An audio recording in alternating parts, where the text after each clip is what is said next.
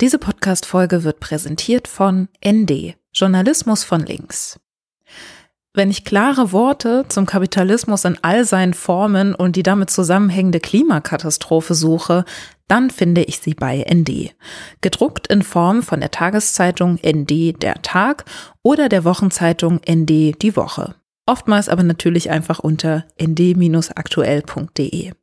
Der Fokus der Nachrichten liegt dort auf Menschenrechtsthemen, auf Interessen von Marginalisierten, auf Rassismus, Klassismus, Antisemitismus, Sexismus und Faschismus. Und zwar immer schön von links betrachtet, im In- und Ausland. Außerdem höre ich immer mal in den Podcast unter anderen Umständen rein, aktuell mit Felicia Ewert, in früheren Folgen aber auch mit Sibel Schick. Jeden Monat wird dort über Themen gesprochen, die unter anderen Umständen nicht besprochen werden müssten. Zum Beispiel die rechtliche Situation rund um Schwangerschaftsabbrüche, Fragen zum Thema geschlechtsoffene Erziehung oder Forderungen in Hinblick auf das geplante Selbstbestimmungsgesetz. Schonungslos intersektional, immer nach dem Motto Feminismus für alle. Alle Folgen von unter anderen Umständen findest du unter nd-aktuell.de slash Umstände.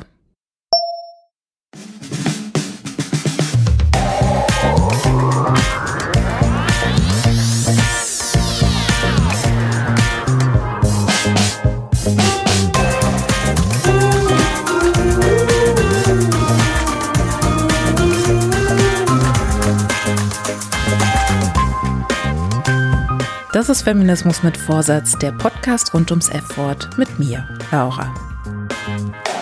Und du bist in Teil 2 der Doppelfolge zu mentaler Gesundheit und Aktivismus gelandet und hast womöglich verpasst, wie ich in Teil 1 über Activist Burnout und die kapitalistische Vereinnahmung von Selbstfürsorge gesprochen habe.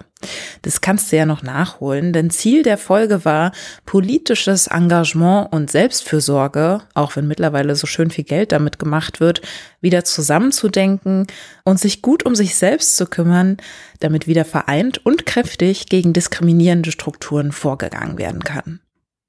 Wir haben darüber gesprochen, Grenzen zu setzen, sich in Achtsamkeit zu üben und bewusst auszuwählen, welche Kämpfe man wirklich kämpfen will. Außerdem ging es darum, realistische Ziele zu setzen und Erfolge zu feiern. Aber das ist natürlich noch nicht alles. Im zweiten Teil der Doppelfolge soll es nochmal genauer um den Dauerbegleiter unserer Zeit Stress gehen, um Perfektionismus, Radical Softness und den revolutionären Nutzen von Wut. Der Fokus soll aber darauf liegen, diese ganze Fürsorge aus dem Individuellen rauszuholen. Wie das geht, wirst du vor allem von meiner Interviewpartnerin Mariella Georg erfahren, die sich als Empowerment-Trainerin alltäglich mit Self-Care und dem Zauberwort Collective Care auseinandersetzt. Aber der Reihe nach kommen wir erstmal zum alltäglichsten Motivationskiller unserer Zeit, Stress. Stress wird im Kapitalismus ja auch gerne mal wie so eine Medaille vor sich hergetragen. Aber letztendlich wissen wir es ja alle eigentlich besser. Stress macht uns nicht nur situativ kirre, sondern kann sich auch langfristig sehr, sehr negativ auf unsere Gesundheit auswirken. Aber wer Stressauslöser erkennt, kann den Stress auch besser verstehen und hoffentlich bewältigen. Also wenn du dich anfängst schlecht zu fühlen, weil du Pausen machst, hast du dir sehr wahrscheinlich zu viel vorgenommen. Und wenn du vergisst, deine grundsätzlichsten Bedürfnisse zu erfüllen und nicht auf dich selbst achtest, solltest du vielleicht nochmal über deine Grenzen nachdenken. Ich selbst hatte zum Beispiel super lange kaum welche. Die Zeit und die Energie der anderen kam mir immer wertvoller vor als meine eigene. Da braucht es einfach sehr viel Selbstreflexion, auch begleitete, weil ja, wo soll das Grenzenlose sonst hinführen? Breaking News. Dass Nachrichten Stress auslösen können, ist ja auch kein Geheimnis. Allein die Frage, ob du schon diese oder jene Nachricht gesehen, gehört, gelesen hast, kann Stress auslösen. Na und dann dann ist der Stress erstmal da. Svenja Gräfen erklärt es meiner Meinung nach in ihrem Buch Radikale Selbstfürsorge jetzt sehr verständlich. Wenn der Stress einmal im Körper ist, muss er tatsächlich auch körperlich abgebaut werden. Es reicht nicht, die Nachrichtenflut in dem Moment auszuschalten oder bei Überforderung ein paar Aufgaben zu delegieren, denn dann hast du dich lediglich um den Stressauslöser gekümmert, der jetzt immerhin nicht mehr weiter stressen kann. Das ist auch total gut, aber der Stress, der sich schon angesammelt hat, braucht nun auch noch deine Aufmerksamkeit. Denn dein Körper befindet sich dann immer noch im Fight-or-Flight-Modus, kann kämpfen oder fliehen, wenn der Alarm anschlägt. Also der checkt nicht einfach so, dass da kein Alarm mehr kommen wird, denn dein Hirn läuft auf Hochtouren, allzeit bereit. Es ist wichtig, den Stressreaktionszyklus zu vollführen und deinem Körper zu helfen, sich wieder entspannen zu können. Das geht zum Beispiel durch Sport. Der ist also nicht nur dafür da, auch mal irgendwas anderes zu machen, als zu arbeiten, sondern tatsächlich eignet er sich gut, um diesen Zyklus zu vervollständigen und von Fight or Flight zu Rest and Digest überzugehen. Ausruhen und verdauen. Oder wie Svenja Gräfen es so schön schreibt. Wir mögen vielleicht total abschalten beim Handball, Pilates oder Zirkeltraining, aber eigentlich senden wir unbewusste Nachrichten an unser vegetatives Nervensystem. Hey, hey du, alles okay. Wir sind vor der Gefahr davongerannt. Stresshormonausschüttung, stopp bitte. Alles wieder gut. Wir sind sicher. Für jemanden wie mich, für die Schulsport immer die Hölle war, sind das eigentlich erstmal keine guten Nachrichten. Es hat echt eine ganze Weile gebraucht, bis ich verstanden habe, dass mir Sport ohne diesen Wettbewerbsfaktor, der in meiner Kindheit und Jugend immer so überbetont wurde, sogar Spaß machen kann. Also wenn ich einfach nur so schnell renne, wie es sich für mich gut anfühlt, na dann ist das gut. Verblüffend einfach und trotzdem war mir das so lange Zeit nicht klar. Deswegen habe ich auch lange eher mit Tools geliebäugelt, die körperlich nicht gleich so anstrengend wie Joggen sind. Ja, Meditation, rumsitzen, das kann ich. Oder spazieren oder Yoga, da gibt's ja auch viele Stile, die ruhiger sind. Mittlerweile bin ich allerdings tatsächlich doch Team Joggen, weil mir einfach gefällt, wie der gesamte Körper auf einmal beansprucht wird und wie lieb und fürsorglich ich währenddessen zu mir sein muss, weil Joggen sonst echt einfach nur eine Qual wäre. Ja, und gleichzeitig habe ich auch akzeptiert, dass das bei mir eher in Phasen abläuft. Mal mache ich halt mehr Yoga, mal mehr Joggen, mal mehr Schwimmen, mal mehr gar nichts. Auch okay. Das heißt, raus aus dem Perfektionismus ist die Devise, nicht nur bei sportlichen Zielen. Wenn ich in einer Situation mal nicht so reagiere, wie, wie ich es mir wünschen würde, weil ich gerade einfach gestresst bin oder emotional oder was auch immer, dann möchte ich mich selber nicht auf dieses Verhalten reduzieren müssen. Es ist dann halt einfach eine Situation gewesen, in der ich eben nicht so gehandelt habe, wie ich es mir von mir selber wünsche. Aber ich will dann einfach trotzdem gut zu mir sein und mir immer bewusst darüber sein, dass ich jetzt nicht auf mein schlechtes Verhalten reduziert werden kann oder dass die Frauen nicht auf mein schlechtes Verhalten reduziert werden können. Ähm, wir haben alle mal schlechte Tage, wir tun alle mal Sachen, für die wir uns dann im Endeffekt schämen.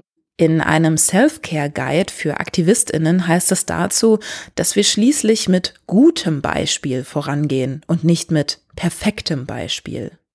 Es mag schockieren, aber ich kann mich für Feminismen stark machen und romantische Komödien lieben, mehr dazu in der neunten Folge zu Bad Feminists, und ich kann mich für Klimaschutz einsetzen und trotzdem in den Urlaub fliegen.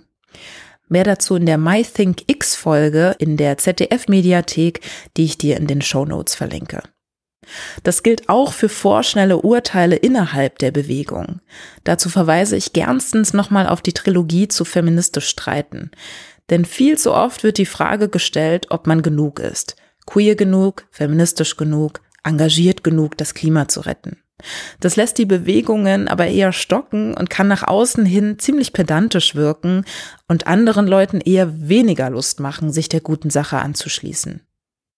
Dabei kenne ich die Tendenz auch sehr gut, streng mit sich und anderen zu werden, damit es alle endlich einfach mal checken und sich endlich was tut. Damit geht's mir und vermutlich auch anderen aber nicht gut. Deshalb habe ich ein kleines Mantra, das da heißt Stay soft. Bleib geschmeidig. Auch Svenja Greven beschreibt Radical Softness in ihrem Buch. Es soll daran erinnern, dass wir nicht immer stark, selbstbewusst und laut sein müssen, damit wir endlich unsere Ziele erreichen. Verletzlichkeit und Schwächen sind erlaubt. Warum? Weil du sonst eine Maschine wärst, an die sowas Fehlbares wie Menschen nicht so richtig andocken können. Sanft zu sein bedeutet nicht, dass du weniger bist Es bedeutet, dass du es allen Widrigkeiten dieser Welt zum Trotz geschafft hast, dir die Fähigkeit zu fühlen zu bewahren. Zitiert Svenja Greven die Künstlerin Laura Magus. Etwas fühlen können, ey, das ist was Gutes. Denn ich möchte nicht 24-7 meine Gefühle einschließen und letztendlich verhärmt und desillusioniert durch mein Leben gehen. Aber trotzdem was erreichen. Deshalb nochmal von Laura. Radical Softness as a Weapon radikale Sanftheit als Waffe. Aber auch da, natürlich muss sich niemand zu dieser Geschmeidigkeit zwingen. Schon gar nicht, wenn da vor allem Wut ist. Denn die Kraft, die aus Wut entstehen kann, will ich auf keinen Fall missen. In We Should All Be Feminists von Chimamanda Ngozi Adichie heißt es sogar, ich übersetze mal. Ich bin wütend. Wir sollten alle wütend sein. Wut hat eine lange Tradition positiver Veränderung. So entstand zum Beispiel die wohl wichtigste Organisation im Kampf gegen sexualisierte Gewalt in Kriegen, unter anderem aus Wut, Medica Mondiale. Gründerin Monika Hauser hatte 1992 von den Massenvergewaltigungen im Krieg des ehemaligen Jugoslawiens gelesen und war so schockiert, dass sie als junge Gynäkologin unbedingt helfen wollte. Weil internationale Hilfsorganisationen nichts taten, reiste sie selbst nach Bosnien und baute zusammen mit bosnischen Psychologinnen und Ärztinnen ein Frauengesundheits- und Therapiezentrum auf. Im Buch Am Anfang war die Wut erzählt Erika Fischer die ganze Geschichte. Tja, aber was nun? Geschmeidig, wütend? Naja, am besten so, wie du dich eben gerade fühlst. Gerade Frauen und Queers müssen sich nicht auch noch absprechen, dass ihre Emotionen irgendwas bringen können. Dafür sorgt schon die Gesellschaft, wenn gesagt wird, dass da mal wieder jemand überreagiert oder hysterisch ist. Die haben nur Schiss, weil man dann gefährlich aussieht und fähig dazu ist, gefährlich gute Dinge zu tun. Wie zum Beispiel das Patriarchat in Schutt und Asche legen. Also wirklich nur so als Beispiel. Mehr zu Wut bzw. den Nutzen von Wut gegen unterdrückende Systeme wie Rassismus kannst du auch bei Audre Lorde in ihrem Buch Sister Outsider lesen. Das gibt's mittlerweile auch auf Deutsch. Und Theresa Bücker hat dazu auch eine tolle Kolumne im SZ-Magazin geschrieben. Auch die verlinke ich dir in den Show Notes. So, nun ist es aber so, dass all diese Beispiele, Grenzen setzen, sich in Achtsamkeit üben, seine Battles picken, realistische Ziele setzen und Erfolge feiern, Stressreaktionszyklen vollbringen, indem zum Beispiel für sportlichen Ausgleich gesorgt wird, unperfektes Bevorzugen, Sanftheit und Wut zuzulassen, erstmal eher aufs Individuelle abzielen. Also in erster Linie schaue ich, wie ich persönlich das umgesetzt bekomme. Und damit liegt natürlich auch die komplette Verantwortung wieder bei mir. Deshalb hier die Preisfrage. Was wäre denn, wenn wir uns nicht nur alleine um uns kümmern müssten, sondern wenn wir uns in Gruppen, in Gesellschaften generell verantwortlicher für unser aller Wohl fühlen würden? Mein Hauptmotivationsgrund sind die Menschen, mit denen ich zusammen bin. Die gemeinsame Arbeit an den Projekten, diese wundervolle Zeit, diese Freundschaft, die ich ohne die politische Arbeit wahrscheinlich nicht hätte. Diese Kraft, die in einer guten Gruppenzusammenhalt liegt und einem gemeinsamen Ziel, von dem alle überzeugt sind, hundertprozentig. Das ist eine sehr starke Motivation für mich. Selbstfürsorge betreiben wir, damit es uns im Alltag besser geht. Kollektive Fürsorge meint, dass wir uns auch um das Wohlergehen anderer sorgen, vor allem um die mentale Gesundheit anderer Menschen. Gerade aktivistische Gruppen macht es widerständiger, wenn Fürsorge nicht nur die Verantwortung Einzelner ist, sondern gemeinsames Ziel. Es geht einfach darum, nicht mit Problemen alleine gelassen zu werden, sondern Teil einer Gemeinschaft zu sein, die die gleiche Erfahrung teilt und dagegen ankämpft. Laut Mariella Georg wurde in der Bürgerrechtsbewegung der Black Panther in den 60ern und 70ern auch schon über kollektive Fürsorge, also Collective Care gesprochen. Wo sie gesagt haben, okay, Self-Care schön und gut und wichtig, aber wir müssen das tatsächlich struktureller denken. Aber was meint Collective Care genau? Mariella. Etwas, was ich in diesem Buch von Bell Hooks Sisters of the Yam gelesen habe, Bell Hooks setzt sich in diesem Buch sehr oft damit auseinander, okay, was können wir heutzutage machen, aber was haben sich beispielsweise schon Menschen damals, Ende des 19. Jahrhunderts, einfach des 20. Jahrhunderts, Menschen, die Versklavung erlebt haben, afroamerikanische Menschen mit einer Geschichte der Versklavung in der Familie. Was haben sie für Tools und Methoden? Wie praktizieren sie Collective Care? Und da spielte Musik tatsächlich eine Rolle, gemeinsame Praxen des Singens, gemeinsames Beten und gemeinsam Spiritualität praktizieren. Eine andere Sache, die ich hier angeschaut habe, ist der Vergleich zwischen versklavten Menschen in den Südstaaten im Vergleich zu versklavten Menschen in den Nordstaaten in den USA. In den Südstaaten hatten Menschen die Möglichkeit, oder viele Menschen haben es getan, ein paar Quadratmeter in den Plantagen genommen, um die Erde für sich selbst selbst zu bearbeiten, um etwas für sich selbst anzupflanzen. Und dann haben sie auch gemeinsam gegessen, gemeinsam gekocht, haben für sich und füreinander gesorgt. Und man fragt sich auch oft, wie können diese Menschen die so großen Leid erlitten haben, wie haben sie das überhaupt überlebt? Ja, weil da brauchst du auch wirklich radikale Hoffnung, eine ziemlich große Widerstandskraft oder Resilienz, und ja, um das überhaupt zu erleben. Und das, das war die Ausgangsfrage auch von Bell Hooks. Und dann hat sie eben gesehen, durch diese Praxen, wirklich gemeinsam Spiritualität, gemeinsam die Erde bergern, gemeinsam singen, das waren Dinge, die sehr, sehr wichtig waren und das gehörte zu Überlebensstrategie. Und irgendwann im Laufe der, mm, der Geschichte in den USA wurden ja die, die versklavten Menschen von den Südstaaten in den Norden gebracht, in den eher industriellen Staaten, also wo die Zwangsarbeit nicht darin bestand, äh, auf Plantagen zu arbeiten, sondern in irgendwelchen Fabriken. Und viele Menschen haben da einen richtig krassen Breakdown gehabt und eben psychische Belastung und eben diese Lebensfreude, Hoffnung und so weiter war alles weg. Also die Möglichkeiten, die sie für sich selbst in den Südstaaten verschaffen hatten.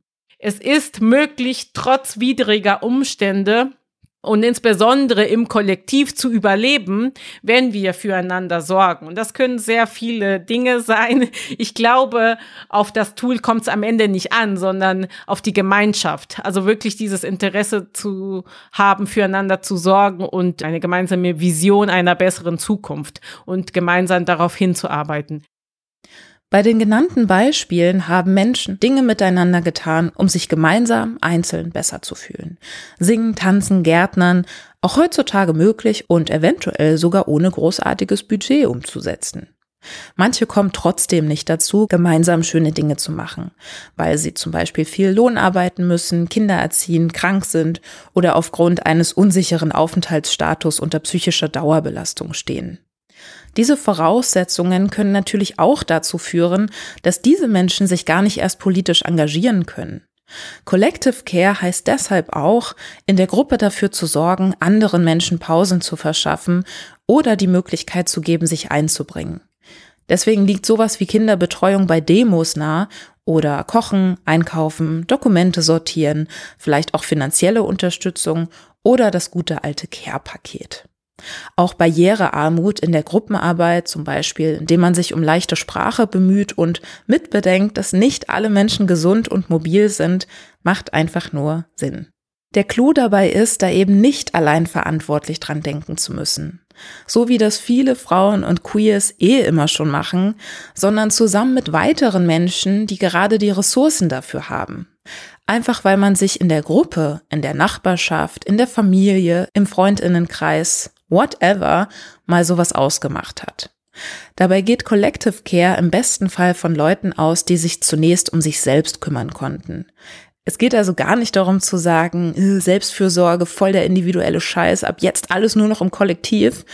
Es geht um beides. Ein wichtiger Baustein ist auch noch, dass Selbstfürsorge die wichtigste Voraussetzung für kollektive Fürsorge auch ist wenn ich gelernt habe, mit mir selbst achtsam umzugehen, wenn ich gelernt habe, mich selbst bedingungslos zu lieben, dann werde ich für mich selbst Mitgefühl spüren. Auch Mitgefühl, wenn ich Dinge in Anführungsstrichen falsch gemacht habe, wenn ich Fehler getan habe, wenn ich äh, nicht so gut war, wie ich es mir vorgenommen habe. Ich werde Mitgefühl mit mir selbst habe. Und dann ist es einfacher, Mitgefühl und Empathie und Liebe für andere Menschen zu spüren.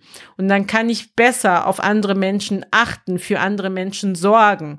Das ist ein ganz, ganz wichtiger Zusammenhang, der gesehen werden muss und dieser Kritik an Selbstoptimierung widerspricht. Also Self-Care braucht es, für Collective Care. Es braucht es, es ist eine Voraussetzung. Wer schon mal in einem Flugzeug mitgeflogen ist, kennt ja die Ansage von den FlugbegleiterInnen.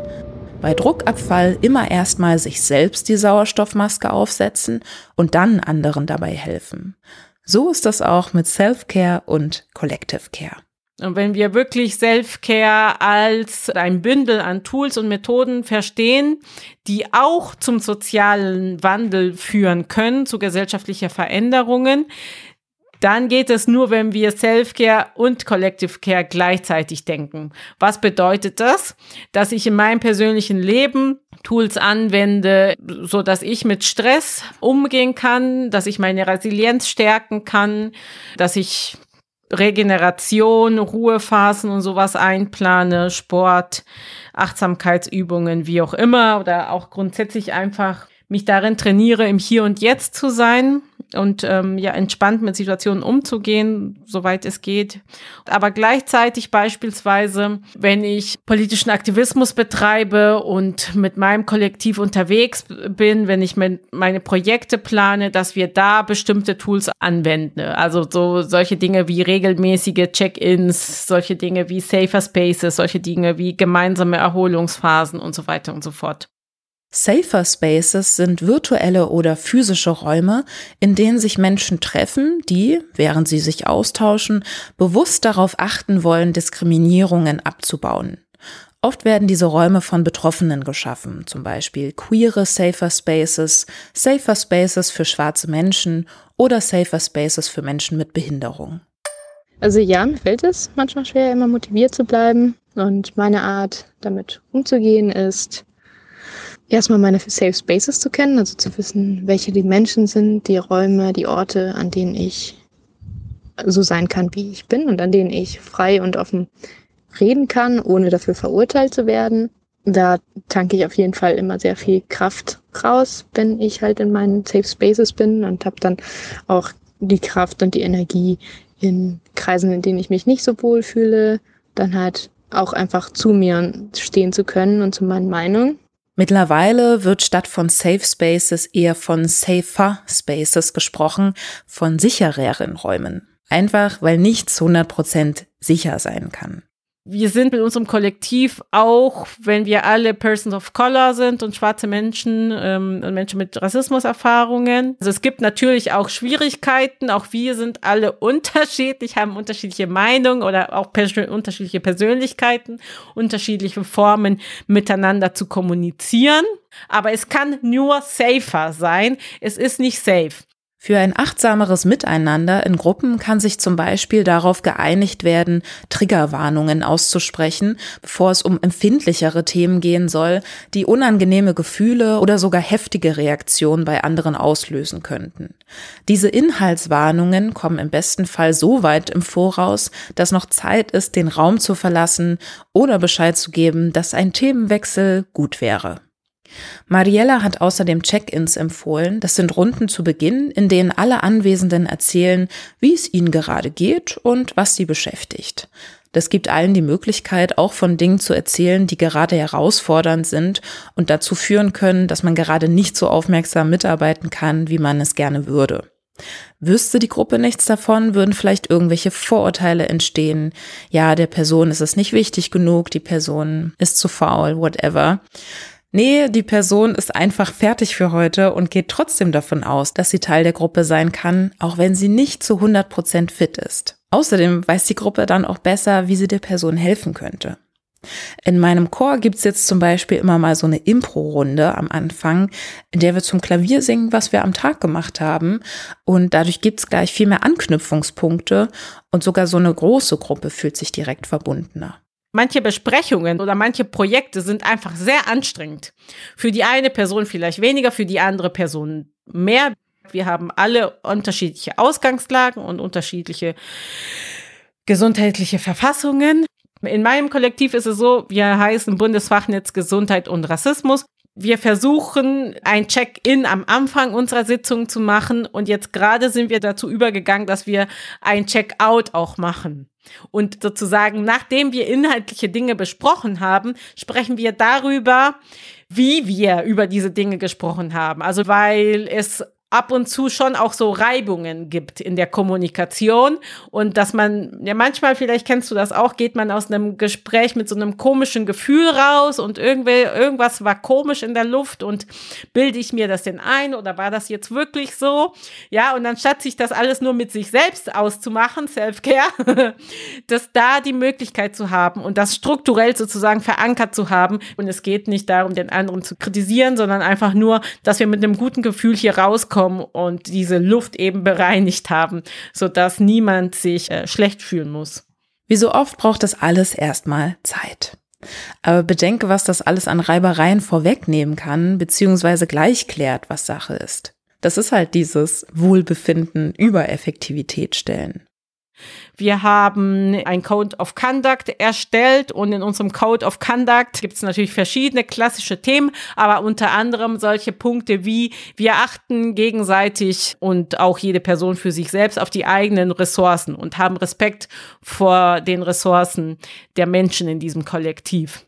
Dann achten wir auf diskriminierungssensible Sprache und ziehen auch Konsequenzen, wie wir damit umgehen, wenn Diskriminierung oder diskriminierende Sprache in unseren eigenen Reihen passiert. Und das gehört ja auch zur kollektiven Fürsorge, ne? Zu schauen, wie gehen wir miteinander um, wenn Fehler passieren, wenn unangenehme Sachen passieren. Es ist natürlich einfach, sich vorzustellen, was können wir alles Gutes tun, wie können wir füreinander sorgen, was möchten wir gerne vielleicht für gemeinsame Retreats Retreats planen für uns selbst, eigene Regenerationsphasen, aber wir sollten uns auch mit den schwierigen Fragen auseinandersetzen. Was tun wir, wenn es Probleme gibt? Und darüber, finde ich, sprechen wir grundsätzlich sehr wenig im aktivistischen Bereich, auch im intersektional-feministischen Bereich. Und dadurch gibt es oft ja, Streitigkeiten und es ist schwierig zueinander zu kommen, weil uns oft äh, die Empathie und das Mitgefühl füreinander fehlt. Also so basic soziale Kompetenzen gehören auch dazu. Ist halt selbstredend, aber es ist, ich merke, es ist doch wichtig, sich das bewusst nochmal vor Augen zu führen und dann vielleicht durchzudeklinieren und was kann das jetzt in unserem Kollektiv bedeuten. Neben Safer Spaces und Projekten wie solidarische Wohngemeinschaften oder Hausprojekte, Selbsthilfegruppen, Gemeinschaftsgärten und Werkstätten oder Küfa, also die Küche für alle, wo es gemeinschaftlich zubereitetes Essen gegen Spende gibt, wäre Mariellas Idee ja, dass wir am besten überall lernen, auf uns zu schauen. Das kann am Arbeitsplatz geschehen, dass diese kollektive Fürsorge institutionell und strukturell überall verankert sein sollte. Ja, zum Beispiel auch schon in der Kita.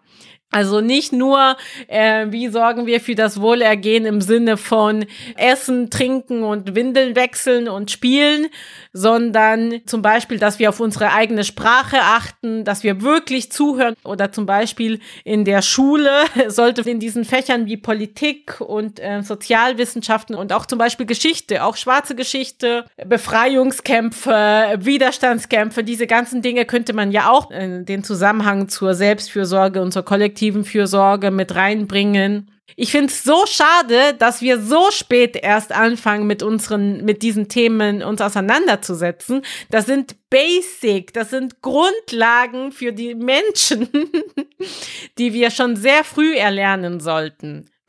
Recht hat sie.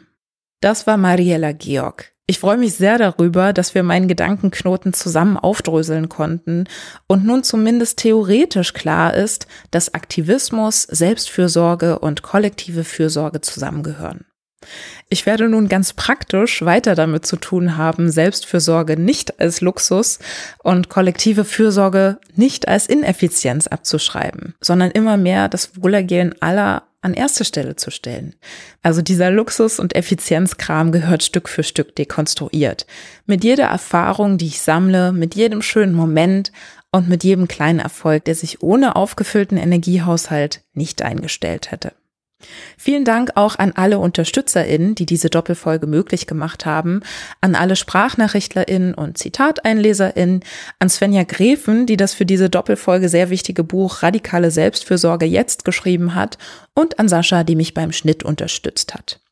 Und wir gehen jetzt hier ganz optimistisch raus mit dem Glauben an das Gute, made by the one and only Projekt Kiezchor aus Berlin. Ich verbleibe, wie immer, mit feministisch vorsätzlichen Grüßen. Tschüss.